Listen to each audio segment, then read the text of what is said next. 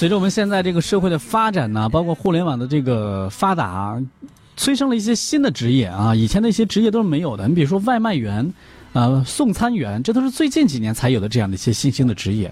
包括快递小哥的火起来，也都是才不久的一段时间啊。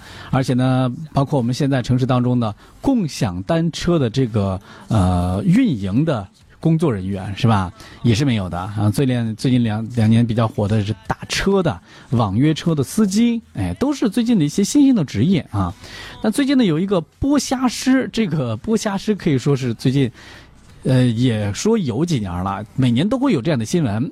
又到了这个小龙虾盛行的季节啊，北京东直门有一个店员表示，北方很多客人呢喜欢吃小龙虾，但是不会剥小龙虾，怎么办呢？他就向顾客啊，向顾客示范剥小龙虾，而且呢也提高了这个销量。店里边剥虾最快的呢，可以这个剥一只仅需要四五秒，最多的一天能够剥二百只虾啊。吉列姐今年有企业呢就招聘这个剥虾师，薪水是按小时来计算的，并且有提成啊，一每天兼职四个小时，然后呢每天呢这个日薪大概一百五到二百块钱。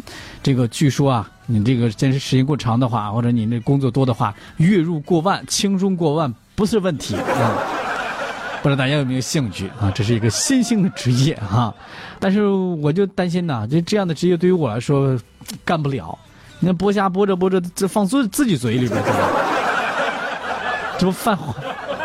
那那那每天工资还不够扣自己的呢啊，得谨慎。这样的工作我还是算了吧。